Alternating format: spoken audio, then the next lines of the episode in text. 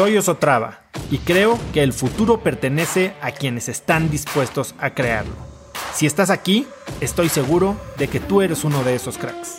Una persona que toma acciones de impacto todos los días, que aprende y prueba cosas nuevas, que ataca sus miedos y sobre todo que vive la vida en sus propios términos. En episodios cortos te presento una serie de preguntas, conversaciones e ideas que te ayudarán a conocer lo que te mueve, ser mejor en lo que haces y vivir una vida más grande. Hoy tenemos una sesión súper especial, es la segunda sesión del Club de Cracks. Hoy tenemos a dos newbies de aquí de Clubhouse, entonces sirve la bienvenida y vamos a tener una plática para la que ellos son, yo creo que las mejores personas que pude haber invitado, que son Miguel Mier y Héctor Troncoso. Miguel Mier es CEO, director global de operaciones de, pues la que segunda cadena más grande de cines del mundo, Cinépolis, mi querido Mike. Pues el número de salas sí, la tercera, eh, mi querido Oso. El número de boletos sí somos la segunda. Muy bien, muy bien, pues sí. Entonces, si algo sabes es de escalar equipos y delegar y de empoderar a gente. Tenemos también de, de Bienvenido a Clubhouse. Y bueno, aquí está también Jorge Rosas, que Jorge es bueno, hay episodio de los tres, hay de Héctor, de Miguel y de Jorge, y ahora de Ángel, que también viene en Cracks. Y Jorge fue, pues, director también eh, global de, recursos humanos de Cinépolis, trabajó en Disney, ahorita es un mega eh, eh, speaker y, y ahora sí que All Star reconocido en el mundo de las conferencias y, de la capacitación y la formación de equipos. Así que bienvenido, George. Yo de lo que quería hablar hoy, y ahorita ya entrará, eh, entrará Ángel en un momento, es todos ustedes han sido responsables directos, no son indirectos, no se los han platicado, no contrataron un consultor que lo hiciera. Han sido responsables directos en escalar equipos y, crear empresas que han liderado sus industrias, ¿no? Eh, de una manera muchas veces disruptiva, pero sobre todo son equipos de muy alta operación, ¿no? O sea, tú, Héctor, pues, ¿cuántos clubes y a cuánta gente has terminado de, manejar? ¿Cuánta gente ha trabajado contigo? bueno, que haya pasado. no, no, no, en, en, un solo momento. Ah, este, 3.300 eh, personas más o menos al mismo tiempo. ¿Y tú, Mike? Pues rascando los 45 mil en 18 países. Entonces, algo tiene que haber que puedan compartirnos el día de hoy en términos de cómo podemos crecer equipos asegurando eh, calidad en el servicio, sobre todo cuando hay tan poca centralización en estas atenciones, ¿no? Y no sé quién quiera empezar eh, tomando la palabra, si es Jorge, Miguel, Héctor. Eh, ¿Ustedes cuál creen que ha sido la clave? Y tal vez es una pregunta un poquito amplia, pero si pudieran ponerle el dedo a una sola palabra, ojo, eh, a una sola palabra en lo que hace la diferencia entre el éxito y el fracaso al en el momento de delegar en un equipo que está creciendo de una manera tan rápida y de una escala tan grande? Yo digo que empiece el que más empleados tiene. me, parece un criterio muy justo y muy correcto. Yo creo que sí, ¿no? Te vi toda la intención, Héctor. no, con mucho gusto. Mira, si lo pudieran yo resumir en una palabra, oso, que me está saliendo así de bote pronto, eh, es talento. Eh, o sea, olfatear, retener, crecer, eh, talento. Me parece que, que, esa es la clave, porque talento atrae más talento. Eh, estaba leyendo este libro fantástico, además es nuestra competencia en el mundo del entretenimiento de Reed Hastings, que los que quieran una Biblia de cultura, léanlo, que se llama The No rule rules.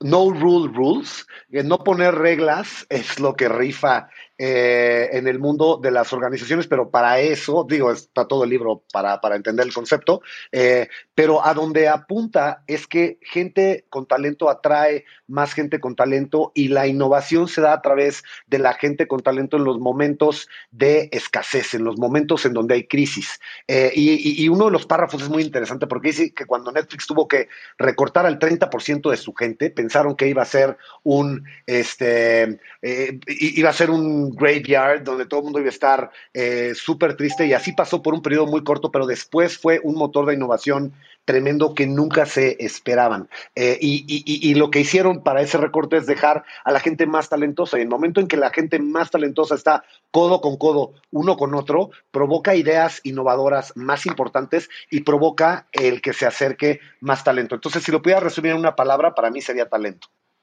Talento. Héctor. Mira, yo coincido mucho con Mike, o todo con Mike. Eh, eh, dos, dos cosas muy importantes, y Jorge yo creo que es un experto en esto. Yo creo que de lo más importante, pues viene el reclutamiento, o sea, saber cómo reclutar a la persona indicada que va a poder manejar, eh, si pusiéramos un ejemplo de que somos una compañía que tiene aviones, que pueda él decidir eh, su ruta, eh, si hay una nube roja, una nube blanca que pueda tomar decisiones. Entonces, desde el reclutamiento, eh, poder encontrar esas cualidades que tiene alguien que le pueda dar la autonomía y el empoderamiento. Y por supuesto, tú lo sabes y lo platicamos la vez pasada, Oso, o sea, para mí lo más importante para poder lograr y poder llegar a, tener éxito en cualquier empresa y en la vida es encontrar y rodearte gente que sea mejor que tú, o sea, que, que, tenga mejores o diferentes cualidades que tú para que haga las cosas diferente e inclusive mejor que uno mismo.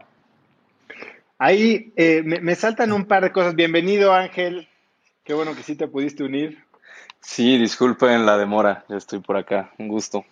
Bueno, pues Ángel es fundador del neobanco líder en México de Albo, una gran experiencia y también alguien con el que en su episodio hablamos muchísimo de, eh, empoderar equipos, ¿no?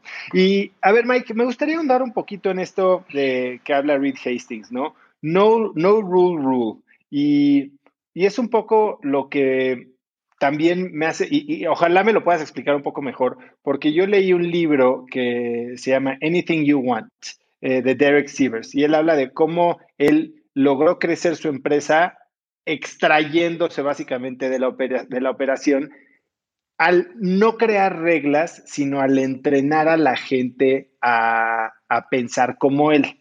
No sé si a eso se refiere Reed Hastings cuando habla de no creer reglas que, que, contengan a la gente o que le digan a la gente cómo trabajar, sino crea una cultura que les enseña a trabajar. Y me regreso a lo que me platicó pues, ahí tu colega eh, Miguel Ángel Dávila, ¿no? Él habló de la misión de Cinemex y cómo al tener una misión tan clara de ser los mejores entreteniendo a la gente, eh, la gente, o sea, sus empleados podían saber si estaban cumpliendo la misión o no. No tenían que saber que el popote iba ya destapado, sino simplemente con evaluarlo contra la misión de la empresa podían saber, sin que hubiera una regla, cómo funcionaría la regla. ¿Va un poquito por ahí, Mike? Sí, Oso, totalmente alrededor de la creación de la cultura y por eso ese libro de No Rules Rules hace, o sea, te, es una Biblia de cultura. No habla tanto de Netflix en sí, cómo funciona técnicamente, sino habla básicamente de, y arranca con la cadena Blockbusters que valía mil veces el valor de mercado de Netflix y hoy una está en los cuernos de la luna en su evaluación y la otra está y la otra desapareció. Y esto fue apenas en el año 2003 cuando tenían esta diferencia de evaluación y todo se lo atribuye Reed Hastings a la cultura. Eh, me gustó tu capítulo con, Miguel Ángel Dávila, nuestra competencia, y también creo que crearon una, gran empresa por la gran cultura que tenían. Estamos en el mismo ramo, entretenimiento. Eh, eh, bueno, Cinemex y nosotros exhibición y Reed Hastings en el tema de entretenimiento. Y, les pongo la comparación de Netflix contra Blockbusters, que ellos sí competían directamente. pero lo que rifa al final del día es la cultura. Ahora, ¿cómo le haces para permear la cultura? Pues yo creo que esa es la parte más eh, difícil y regreso a la, pregunta anterior y a lo que decía Héctor. Eh, seleccionar el mejor talento, olfatear cuál es el mejor talento del mercado y ponerlos a trabajar juntos. Eh, eh, en otro capítulo habla de las reglas de recursos humanos y esas las conoce perfectamente bien mi querido Jorge, Rosas. Eh, y, este, lo que dice dentro de Netflix es que se olvidaron de toda la terminología y de todos lo, la, digamos, verborrea de recursos humanos que existe en el mundo y dijeron aquí vamos a crear una cultura nuestra interna de hablarnos directo, de ser eh, blunt, totalmente blunt a la hora de decir las cosas y ser terriblemente innovadores. Y creo que la partecita que distingue a Netflix de las demás es que, y esta suena medio eh, que causa temor de poner en una organización, es que todos los puestos de todos estaban en riesgo. Y esto podemos debatir el tiempo que quieran de si es buena, es mala, pero tenía todo mundo en la punta de los pies pensando que sus puestos estaban en riesgo si no llegaban a los objetivos de la compañía y eso creaba una gran colaboración una vez que metías en la licuadora a gente extremadamente talentosa. Por ahí va un poco la, idea de la cultura en una empresa pues, que ha creado tanto valor como Netflix. A mí me encanta lo que estás diciendo porque a ver, yo, yo he trabajado y mi primera empresa que fundé era una empresa de retail, ¿no? Y por eso digo, a ver, tuve 150 empleados, no 45 mil. Pero llegué yo con una idea de, de, sembrar una cultura muy Silicon Valley en una industria sumamente arcaica y viciada como la de los empeños, por decirlo así. Y no hay ¿Tú crees que con un open space y un futbolito y unas frases motivacionales en la pared y tal vez pagando muy bien, vas a crear cultura? Y con esa creencia de que la cultura existe, entonces empiezas a operar delegando, asumiendo que las responsabilidades se están tomando. Y creo que es un error gravísimo asumir que que la cultura existe y que vas a empezar a operar con, con, algo que debería de estar según tu ideología fantástica, pero que no está, ¿no? Y es muy fácil pagar mucho y tener mal talento, es muy fácil pagar poco y tener mal talento. Lo que es bueno es encontrar buen talento al que le puedas entonces delegar, a quien puedas empoderar y que no solo acepte el empoderamiento, sino que lo agradezca y florezca gracias al empoderamiento. Jorge, ¿cómo, cómo creas estas culturas, eh, empezando por los momentos de selección? Eh, muy interesante lo que comentas, mi querido Oso, y escuchando muy atentamente a Miguel y a Héctor, eh, varias, varios puntos. Primero, la cultura. Yo siempre he definido la cultura como lo que la gente hace cuando el jefe no está. ¿No? Este, la cultura no son los valores, la misión, el propósito, eso que está en las paredes, eso no es la cultura. La cultura son las acciones cotidianas de las personas, aun cuando no están siendo observadas. En ese sentido, y hablando de Netflix, ellos definen su cultura como una cultura de extreme ownership, ¿no? Que se basa en dos pilares que se llaman freedom and responsibility. ¿no? Yo te doy extrema responsabilidad, pero también extrema libertad para conducirte como tú consideres, y eso se vive todos los días y se modela todos los días por parte de los líderes. Y con relación al tema eh, que preguntas de, cómo puede el talento eh, crear una cultura en la que se siente empoderado el, equipo y que puedan dar extraordinarios resultados, me remito a un libro ahora que estamos recomendando libros y aquí estoy anotando todos los que ha recomendado Miguel desde, que desde siempre, desde que trabajaba con Mike, siempre nos echábamos buenas recomendaciones de libros y qué padre poderlo hacer ahora en Clubhouse con todos nuestros amigos. Hay un libro que les recomiendo muchísimo de Sean Accord, es profesor de Harvard eh, y el libro se llama Big Potential, que justamente habla de cómo desarrollar el potencial de las personas. Y Sean Accord hizo una prueba muy interesante en dos instituciones que tienen poquitos datos, ¿no? Una de ellas Google, otra de ellas Harvard. Y empezó a analizar qué tenían, fíjense qué interesante, qué tenían estas eh, grandes celebridades de ambas instituciones, los top performers de Google y los mejores eh, promedios del MBA en Harvard. Y él sacó pues todos los analytics, revisó su historial académico, su edad, su experiencia profesional, bueno, cualquier cantidad de variables y no encontraba un rasgo en común que tuviera la gente de mayor potencial y que se desarrollara más rápido como eh, estudiante o como profesionista. ¿Cuáles creen ustedes que fue el factor en común para aquellas personas que tenían el mejor desempeño en ambas instituciones? ¿Cuál crees que sea, Oso? No tengo la más remota idea. O sea, estoy tratando de pensar fuera de la caja, pero. ¿Tú cuál dirías, Héctor? ¿Cuál dirías, Ángel? ¿Cuál dirías, Mike? Que fue el factor en común. Pues yo creo que las, la, o un objetivo muy claro a lograr o el miedo a desaparecer. Ok, Héctor. Lo económico. Ángel, ¿tú qué piensas? Resiliencia, quizá. Fíjense que este cuate eh, dice que después de haber hecho las regresiones y los análisis de toda la data que tenía tanto Harvard como Google, el factor en común eran fuertes conexiones personales. Y él cierra eh, con una, una frase que me encanta y les dejo, que dice, ya no es el survival of the fittest, ya no sobrevive el más fuerte, el más inteligente, no, es the survival of the best fit.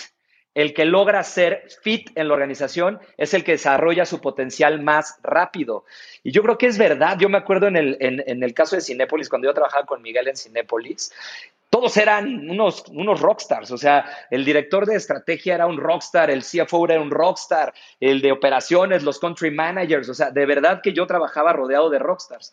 Y, y honestamente, no te queda otra más que estar a la altura. Y entonces elevas tu potencial por el hecho de estar rodeado de gente que te impulsa a ser mejor. Yo siempre he creído que cuando tú eres el más listo de esa sala de juntas, estás en el lugar equivocado.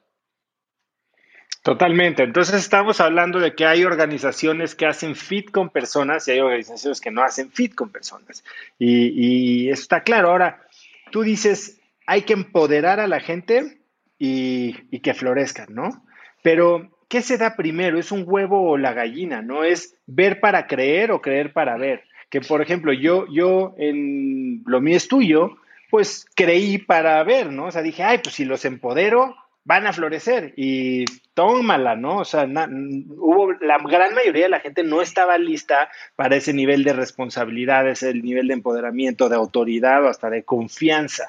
Sí. Eh, no sé si fue un mal proceso de reclutamiento desde el principio. Aquí es donde a mí me gustaría, por ejemplo, platicar con Ángel, porque Ángel, cuando hablaba, eh, hablábamos en su episodio, me decía cómo eran los primeros días y, y lo toqué muy puntual. ¿Cómo atraes a esta gente a la que puedes empoderar? De la que le dices, ok, yo ya tomé la decisión más importante que podía yo tomar en mi capacidad, que era contratarte a ti. Ahora ve y haz magia.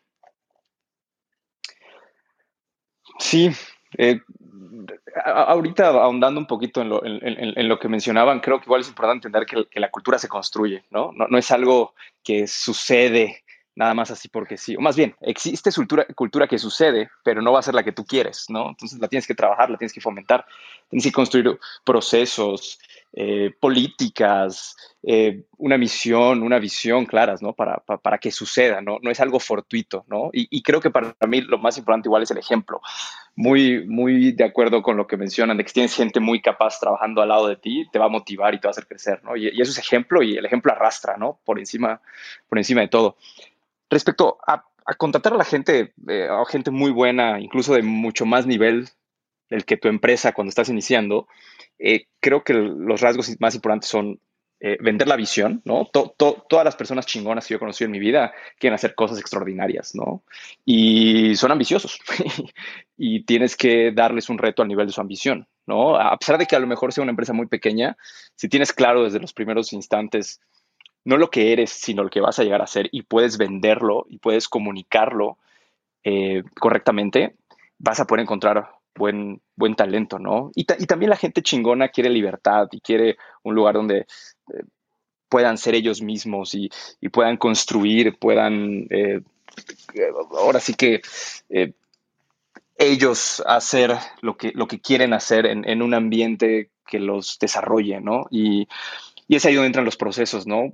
Hablábamos con Oso el tema de eh, cositas que a nosotros nos han funcionado, ¿no? El tema de, los open doors, ¿no? Esta política donde los directores una vez al mes toman un día de su agenda, bloquean todo el día y reciben a cualquier persona del equipo y cualquiera se puede acercar con nosotros y preguntarnos lo que se les pegue la gana y hablar del tema que quieran, ¿no? Eso crea una cultura de transparencia, de apertura, de cercanía con el equipo y el liderazgo, ¿no? Em, cuando construyes producto, oye, ¿cómo, abordas al cliente, no? El cliente para nosotros es lo más importante, ¿no? Y muchas veces construimos cultura cuando decidimos no cobrar fees, cuando decidimos cobrar mucho menos o hacer mucho menos profit per customer en pos de darle un mejor crédito a nuestros clientes, más accesible, por ejemplo, ¿no? Eso, eso, dice, e, e, eso construye cultura, ¿no? Entonces, em, creo que lo lindo de cuando empiezas una, em, inicias una empresa es que ves todo ese proceso de construcción de cultura, que en el día a día quizá no lo notas, pero pasados unos años volteas hacia atrás y dices, ah, cabrón, o sea, ya cobró vida este ser, ¿no? Y es bien importante, es, bien importante porque algún momento todos nos vamos a ir y la cultura va a permanecer, ¿no? Ángel, tocaste un punto súper importante que es estas personas quieren libertad y entonces entras a esta disyuntiva, ¿no? ¿Cuánta libertad es demasiada libertad? ¿Y cómo te aseguras eh, o qué sistemas pones en, en posición para sin ser micromanager, estar seguros de que está, de que, tienen la misión clara y entonces sentirte con la libertad de soltar y empoderar a la gente. ¿Tú qué tipo de sistemas de seguimiento, de fijación de objetivos usas en algo? Mira, yo, a ver, yo, yo tengo 32 años, ¿no? Eh, la verdad estoy muy joven. Eh, yo, a diferencia de probablemente todos los que están acá, no tuve una experiencia o formación trabajando en empresas muy grandes, ¿no? Y, con mucho más estructura y tal. Y me ha tocado aprender, pues, a putazos y a errores y a consejos y lo que fuera, ¿no? Cuando, cuando inicié, justamente, armé un sistema eh, sencillo, pero bastante claro de seguimiento de objetivos, OKRs, y un estilo de management eh, muy claro de mí hacia mis reportes directos. Si algo aprendí es que definitivamente tienes que tener un sistema, o sea, claramente tienes que tener un sistema de seguimiento de objetivos y tal. Pero el tipo de manager que tú tienes que ser con tu equipo depende persona a persona. O sea, yo creo que el mejor manager es aquel que pueda abordar muchos estilos diferentes.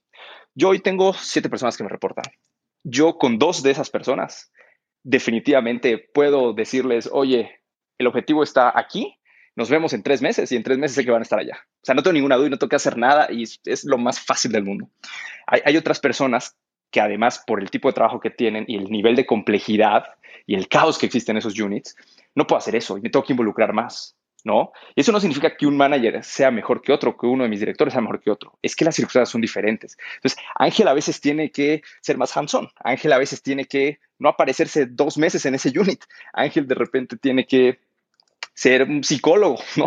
Ángel de repente tiene que ser coach. Entonces, creo que el, mejor rol de un manager es poderse adaptar a distintos, eh, sí, a distintos eh, momentos, con distintas personas, y con uno a lo mejor eres más fuerte y con otro eres más eh, hands-off y con otro, ¿sabes?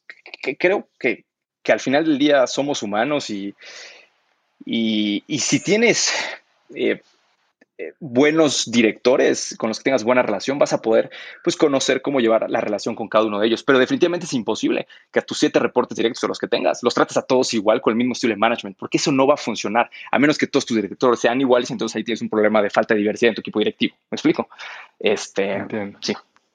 Ahora, Mike, por ejemplo, en tu caso, Ángel dice que tienes siete reportes directos.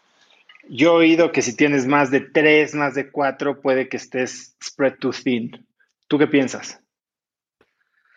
Pues mira, yo tengo 12, este, y pueden ser muchos, pero tengo a los, a, los países que, o a las regiones que me reportan directo. Eh, pero eh, déjame hacerme, si, si, me permites, antes de spread to thin, hacerme un pasito para atrás y voltear el argumento. Veníamos hablando de los cracks y de la gente que es este, rockstars, como lo mencionaba eh, George, y me tocó ver otro estudio en donde ahora no hablemos de los de hasta arriba, de los que son súper fregones, hablemos de los de, de los de, de los que pueden ser, te pueden contaminar la cultura. Y creo que es igual de importante poder identificar quiénes te pueden contaminar la cultura. Entonces, eh, también eh, en ese mismo libro que les menciono, hay un estudio igual académico de MBAs donde metieron a puro super fregón en unidades de cinco personas y les pusieron un task específico que tenían que cumplir en 45 minutos y sacaron el promedio de cuánto tiempo tardaban en hacer el task. Y ahora en la segunda etapa lo mezclaron con actores y pusieron un actor en cada uno de los grupos. Y los actores tenían tres roles. Unos tenían que ser slackers, este, e inclusive tenían que poner los codos en la mesa eh, y como que les valiera gorro lo que es el ejercicio de los 45 minutos. Otros tenían que ser jerks y hacer preguntas como, ¿y esto para qué? O sacar el celular y ponerse a chatear a la hora que estaban a la mitad del, ejercicio, que nos pasa a todos en las juntas en donde estamos en nuestras organizaciones. Y el tercero era un deprimido, como si se le hubiera muerto su gato, este, estaba todo deprimido. Y se dieron cuenta que se reduce entre 30 y 40% el performance o el objetivo al que tenían que llegar en los 45 minutos cuando tenían cualquiera de estos tres actores jugando estos roles que todos los vemos en todas las juntas. Y esa creo que, por un lado tienes a los, a los super fregones, super high performers, pero también hay que estar constantemente olfateando e identificando quiénes le bajan el performance a tu equipo. Y por un lado, la primera característica que te mencioné, eh, Oso, fue talento, actitud. En el momento en que detectas una actitud eh, contaminante para tu equipo, creo que hay que tomar acción inmediata porque de acuerdo a este estudio te reducen el performance de una junta, de una reunión de 45 minutos entre 30 y 40%. Imagínate a esa persona deprimida o ese jerk o ese slacker multiplicando ese efecto nocivo en la organización en cada junta a la que va. Entonces creo que también es muy importante por identificar el otro polo del espectro, ¿no? Totalmente, ¿no? Que qué bueno que lo dices, porque sí, a veces eh, nos enfocamos en, ok, ¿cómo hago que estos sean mejores y cómo los empujo más y cómo me enfoco en que de verdad me entreguen, ¿no? Y yo siempre digo que el rol de un CEO o de un líder es, son básicamente tres cosas. Uno es fijar el objetivo, es comunicar la visión repetirla hasta el cansancio y hacer que todo mundo la viva y la entienda, ¿no? Que la haga suya. Segundo es darles las herramientas que necesitan para cumplir el trabajo que, pediste, ¿no? O sea, y es justo esto, ¿no? Lo, tener a los high performance y demás. Pero lo tercero me parece que es lo más importante y es donde entra esta personalidad del CEO o del líder servicial, que es eliminar obstáculos. Y eliminar obstáculos puede ser, oye, te voy a abrir esta puerta, te voy a conseguir el resultado, el, presupuesto, pero también es, te voy a quitar a este mal empleado, a este estorbo, te voy a, quitar todos estos distractores que te están alejando de tu peak performance. Y creo que es justo lo que acabas de decir. Eh, Jorge, eh, no sé si vas a decir algo, eh, Héctor. Sí, yo quiero complementar con lo que comentó Mike de la actitud de la gente. Digo, Mike tiene una empresa de cuarenta y tantos mil, lo dirige una empresa de cuarenta y tantos mil personas. Cuando tú logras em, reclutar de una manera correcta, pero no solamente reclutar, eh, en lugar de darle un control total a la gente, darle tutorías, darle training, recomendaciones, empoderamiento, el qué significa el empoderamiento, el delegar, em, ese, esa mala actitud de ese, vamos a llamarle esa manzana podrida en la canasta, a lo mejor no, va a ser muy difícil que llegue al nivel del CEO, al nivel de o del, del CEO de la empresa, pero cuando tú logras tener la actitud en los demás, esa manzana podrida, la gente de medio, de casi arriba o de hasta abajo, solito los van empujando a que se salga esa manzana para que no eche a perder a los demás. Ahí es cuando logras, como decía eh, muy bien Jorge y Ángel, es cuando logras hacer eh, eh, esa cultura. Y esa cultura es empujar, sacar, primero capacitar, tratar de que se integren al grupo, pero si ven que ellos no los van a ayudar a que lleguen como empresa, como equipo a su meta, empujarlo a que salga. Eso es lo, para mí es de lo más importante, que puedas lograr una cultura tal que, que, solita la gente con mala actitud la puedas quitar, eh, complementando lo que comentó el buen Mike. Increíble. Ahora, tengo una pregunta sobre una palabra que acabas de mencionar y que hemos dicho muchas veces y que básicamente está en el título de esta sala, ¿no? ¿Cómo empoderas a tu equipo, no? Eh, pareciera que la persona está lista o no está lista para tomar, tiene la mentalidad de, de ownership, como eh, mencionaste tú también, Mike, eh, uno de los libros que me fascinan a mí es el de Joko Willing, este ex Navy SEAL y que se hizo consultor de empresas, se llama Extreme Ownership y habla de cómo los Navy SEALs se tienen que hacer responsables últimos de cada acción que sucede en el campo de batalla. Y hay gente que está lista y tiene esa mentalidad y hay gente que simplemente es un eh, finger pointer, ¿no? Echa la culpa de todo. ¿Cómo desarrollas esta, esta capacidad de empoderamiento y cómo, cómo empoderas a la gente, cómo la preparas y cómo la, la enseñas a empoderarse ella misma? Si, si, me, si me permitan ahí entrar a, dar a un, un, concepto que, que, leí hace poco y que me, me pareció fenomenal, fantástico, los cinco mitos del empoderamiento. ¿no? El primer mito, para empoderar hay que crear un programa institucional. Falso. Para empoderar hay que confiar y para confiar hay que confiar.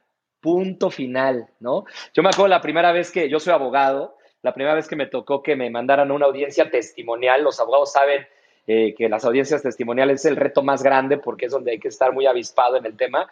Yo tenía en ese entonces, bueno, no estaba ni titulado, y el abogado que me mandó le dijo, oye, ¿estás seguro que, ya estoy listo? Me dijo, claro que no estás listo, nunca has llevado una, pero, pero pues es la única manera, tengo que confiar en ti, si no, ¿cuándo lo vas a hacer? ¿no? Entonces, para empoderar no hay que crear un programa, para empoderar es una cosa de todos los días y es una decisión de líder. Primer mito. Segundo, tú empoderas a la gente.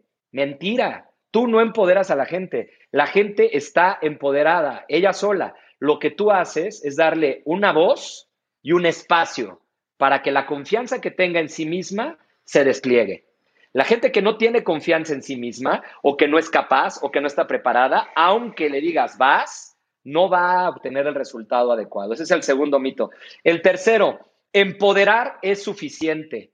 No es cierto. Empoderar no es suficiente. Necesitas dar dos cosas. El norte, oso, como tú bien dijiste, ¿no? Decir, para allá vamos. Y segundo, garantizar que la persona tenga las competencias correctas para el reto que le estás dando. Hay muchos ejemplos de personas a las que le asignas una tarea, un puesto, una función, un proyecto, y como no está lista, le acabas destruyendo la carrera porque no te cercioraste de que estuviera lista. Ahora la pregunta de los 50 mil millones es, ¿y cómo sé si está lista? ¿Verdad?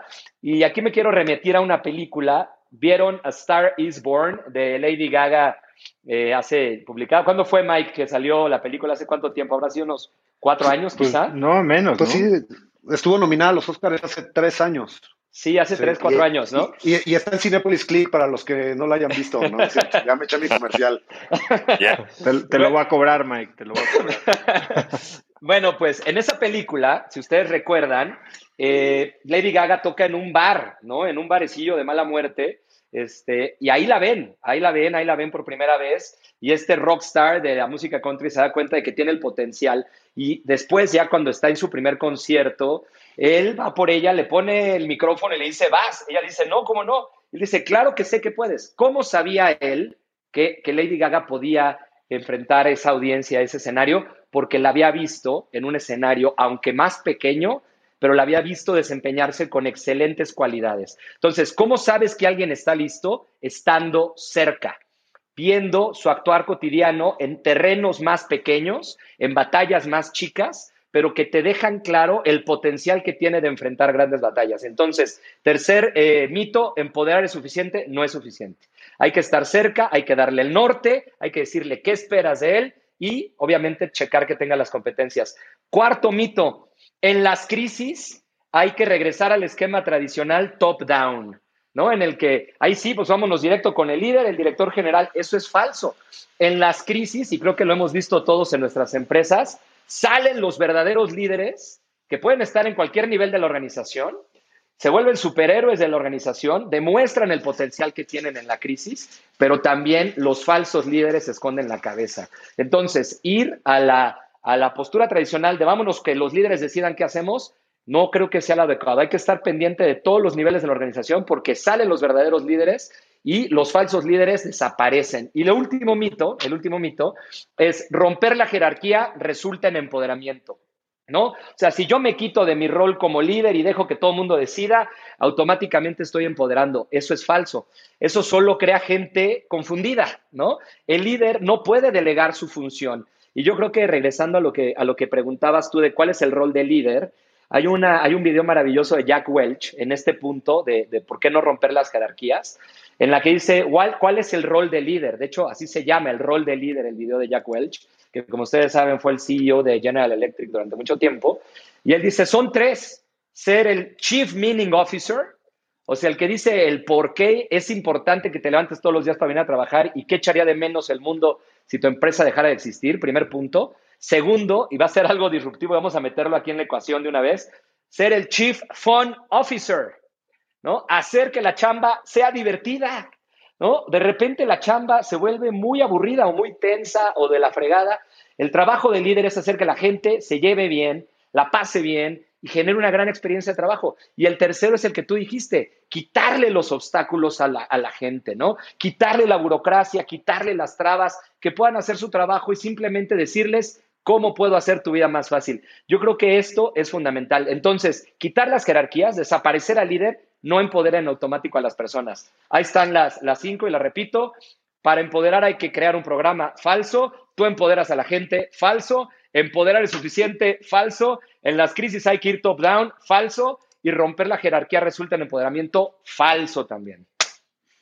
Pregunta, ¿qué haces cuando alguien se rehúsa a tomar responsabilidad. Cuando sabes que no puedes delegar en esta persona y que vas a, vas a estar atado a un acompañamiento tal vez extendido o hasta a supervisión excesiva que empieza a demandar demasiado de tu tiempo. ¿Qué se hace? Híjole, qué buena. ¿Qué, tú, ¿Tú qué haces, Ángel? Cuando tienes a alguien que claramente no, no acepta esa confianza. Le echas. Next. O sea, creo que no hay otra respuesta. Héctor, ¿alguna opinión diferente? Y yo creo que como buen líder te das inclusive cuenta antes de que, de que esto suceda y como dice Ángel, eh, pues lo reemplazas por alguien con una actitud diferente. Mike, ¿traes alguna eh, historia de guerra de ese tipo? Quizás no una historia de guerra, pero construyendo en el punto de que te das cuenta antes que mencionó Héctor, eh, déjame introducir un concepto con la gente o que me ha pasado a mí en los 26 años que llevo en Cinepolis. Eh, hay gente que te reporta que tienes que frenar y hay gente que tienes que empujar. Eh, y, creo que eso en cualquier organización te das cuenta. ¿A quiénes les tienes que poner el freno y decir, no, no, no, espérame, espérame, es que no hay que ir hasta allá, no tenemos los recursos, este, digo, está, está padre que tengamos la visión de ir hasta allá, pero hay gente a la que la tienes que frenar y hay gente a la que la tienes que estar mandando llamar a tu oficina, cómo van las cosas, llegó, no llegó al objetivo. Y esa gente a la que tienes que empujar son los que te tienen que prender los focos amarillos. Entonces, déjame introducir un concepto nuevo y adicional que es eh, rápidamente te das cuenta quiénes tienen el drive para que tú los tengas que frenar y esos son los líderes que en las crisis pues toman más responsabilidad de la que les toca. Eh, contra los que tienes que estar empujando y preguntándoles cómo van, eh, esa es la gente que luego, luego te tiene que prender el foco amarillo, ¿no? Conecta conmigo en Instagram como arroba osotrava y dime qué te pareció este episodio. Mi meta es inspirar a una nueva generación de hispanos a vivir vidas más grandes. Y si me quieres ayudar a lograrla, lo mejor que puedes hacer es seguirme en Spotify y dejar una reseña en Apple Podcasts para así subir en ese ranking. En tu reseña cuéntame de qué temas, categorías o personas te gustaría aprender y me aseguraré de leerlas para darte el contenido que quieres. Y no olvides unirte a mi comunidad de cracks en cracksnetwork.com. Es gratis y conectarás con más gente en el mismo camino de crecimiento que tú. Eso es todo por hoy. Yo soy Oso Traba y espero que tengas un día de cracks.